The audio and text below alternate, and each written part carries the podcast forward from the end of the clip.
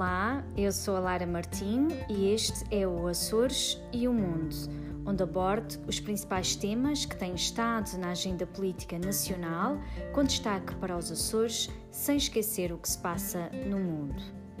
Hoje abordamos a relação entre Portugal e os Estados Unidos da América, a nova valência da base das lajes e o recente acordo de partilha de bens assinado entre os dois países. Além disso, Congratulamos-nos com o Prémio Nobel da Paz e analisamos a aprovação do uso de máscaras no exterior.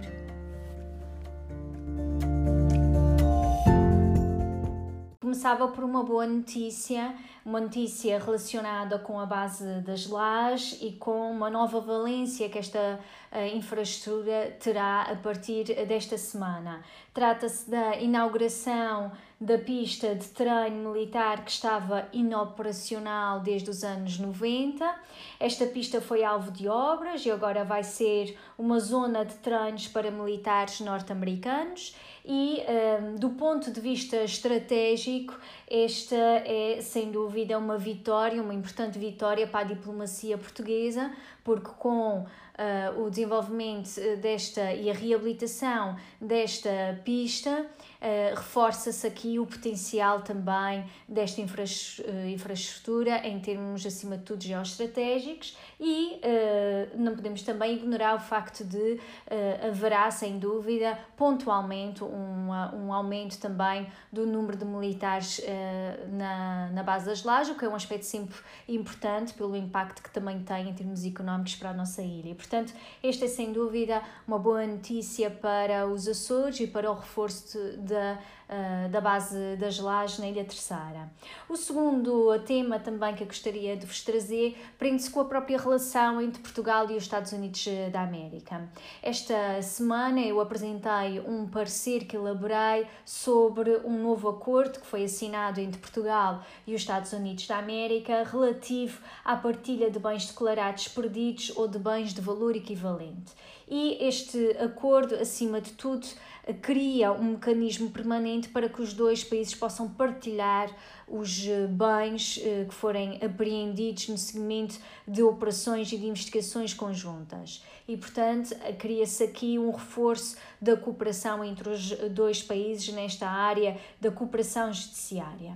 Mas a realidade é que as relações diplomáticas entre Portugal e os Estados Unidos da América são já longas, desde 1791. Aliás, Portugal foi dos primeiros países a reconhecer os Estados Unidos da América enquanto país e, eh, de facto, Portugal e os Estados Unidos da América partiram valores comuns e uma forte cooperação em diferentes domínios, incluindo a segurança e defesa, a cooperação política e diplomática, mas também a ciência, a tecnologia e ensino superior e, claro, na vertente do comércio e de investimentos. E não podemos também uh, esquecer que os Estados Unidos da América são um dos principais destinos históricos da imigração portuguesa, maioritariamente açoriana, contam com uma população luso-descendente de quase 1,5 milhões de pessoas.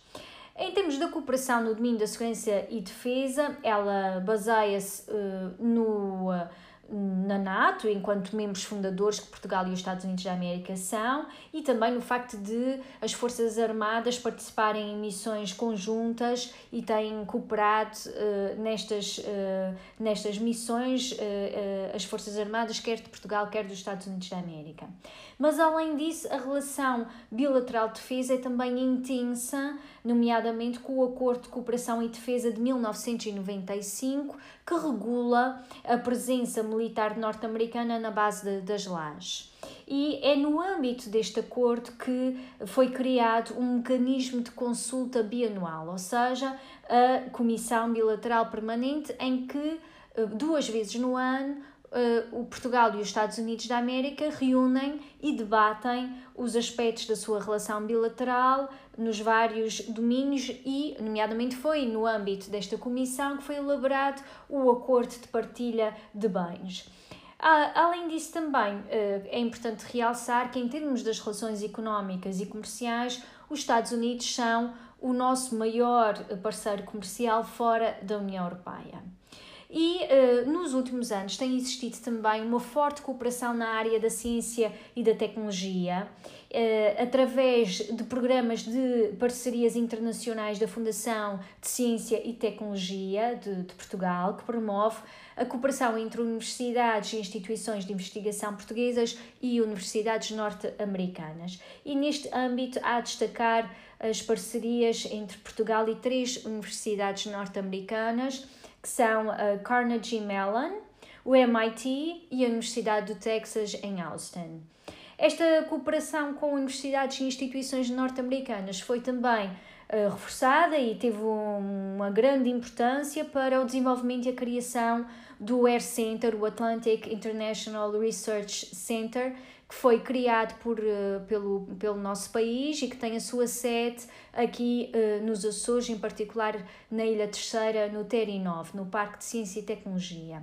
E espera-se que seja reforçada também a, a relação com os Estados Unidos da América no âmbito de um novo projeto que Portugal está a desenvolver, que é o Atlantic Defense, que será para ser instalado também aqui uh, nos Açores, em particular na base das lajes. Além disso, também a cooperação tem sido intensa no âmbito da justiça e dos assuntos internos. E esta cooperação tem, acima de tudo, como objetivo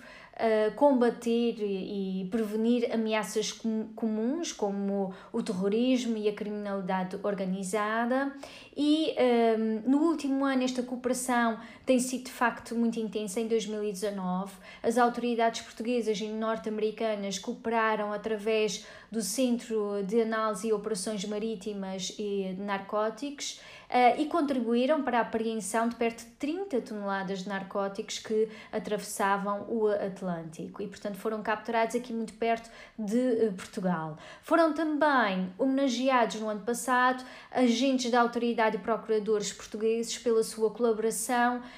e pelos resultados que foram alcançados com o Homeland Security Investigation nas investigações que envolveram a lei sobre práticas corruptas no exterior.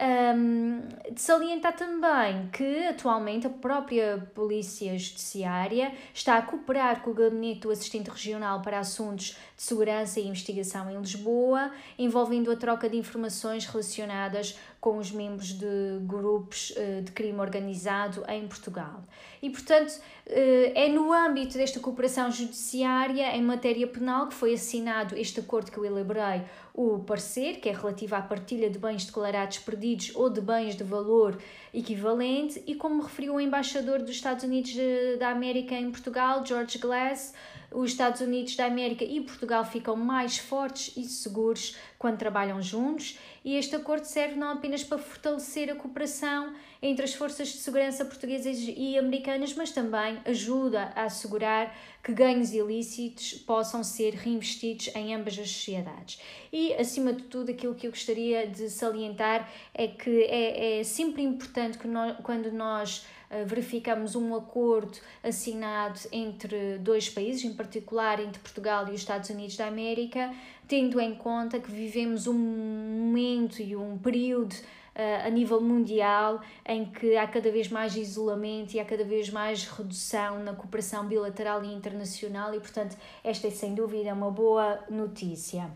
O outro ponto que eu também gostaria de salientar prende-se com o Prémio Nobel da Paz, que foi atribuído este ano ao Programa Alimentar Mundial da ONU. E este foi um prémio, este é sempre um prémio muito especial, o Prémio Nobel da Paz. Eh, é sempre muito aguardado o resultado da entrega eh, deste Prémio Nobel da Paz. Eu recordo que eh, estava também como um dos potenciais uma das potenciais personalidades a poderem receber e que tinha sido proposto receber este prémio era o presidente dos Estados Unidos da América, Donald Trump, também pelo papel que ele teve no Médio Oriente, mas este ano foi de facto um ano muito especial e uh, foi atribuído o Prémio Nobel ao Programa Alimentar Mundial, que desempenha um papel fundamental na cooperação multilateral, uh, tornando a segurança alimentar também um, um instrumento garante de paz. E o reconhecimento mundial deste trabalho, que é um trabalho incessante e de risco diário, levado a cabo pelas mulheres e homens que integram esta agência da ONU, é sem dúvida uma, uma grande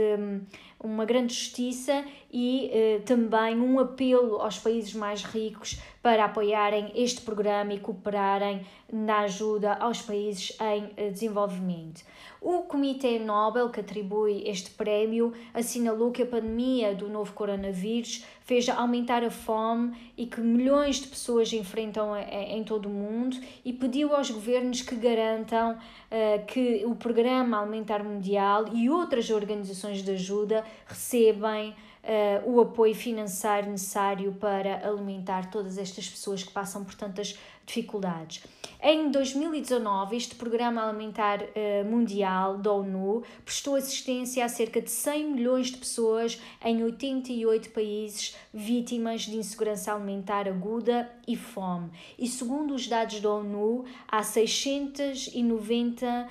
há 690 milhões de pessoas, cerca de 8,9% da população mundial, em situação de fome. E devido ao impacto económico da crise provocada pelo vírus SARS-CoV 2 esta Organização Mundial estima que mais de 130 milhões de pessoas estejam em risco de se juntar a este grupo de 690 uh, eh, milhões de pessoas durante este ano 2020 e, portanto, estamos a falar de um, um número muito significativo de pessoas que passam uh, fome.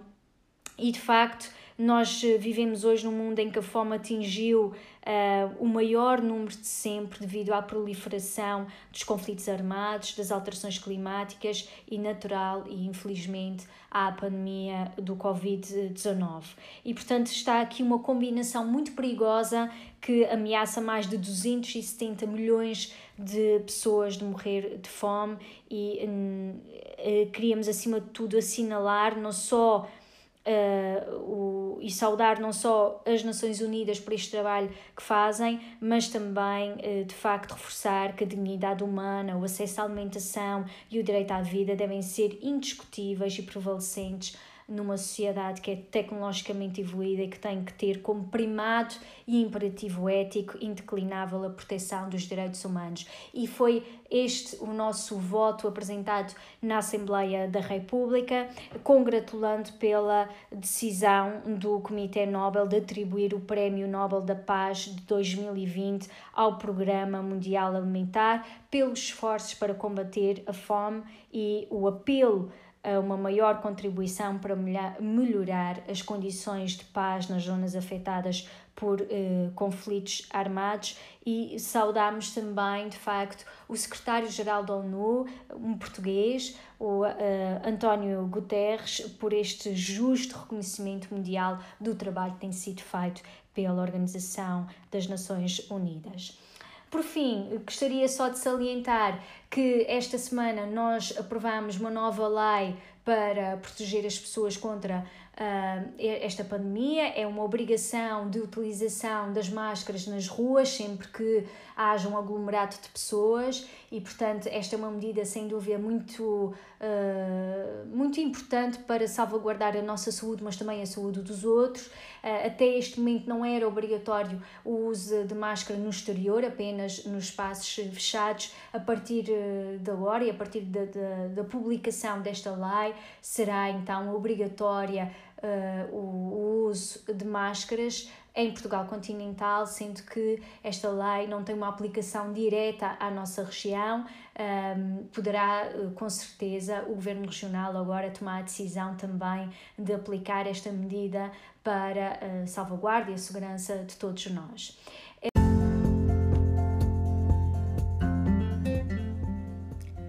Este foi o Açores e o Mundo. Eu sou a Lara Martinho e continuo a acompanhar este podcast para ficar a par de todas as novidades sobre os Açores, sem esquecer o mundo.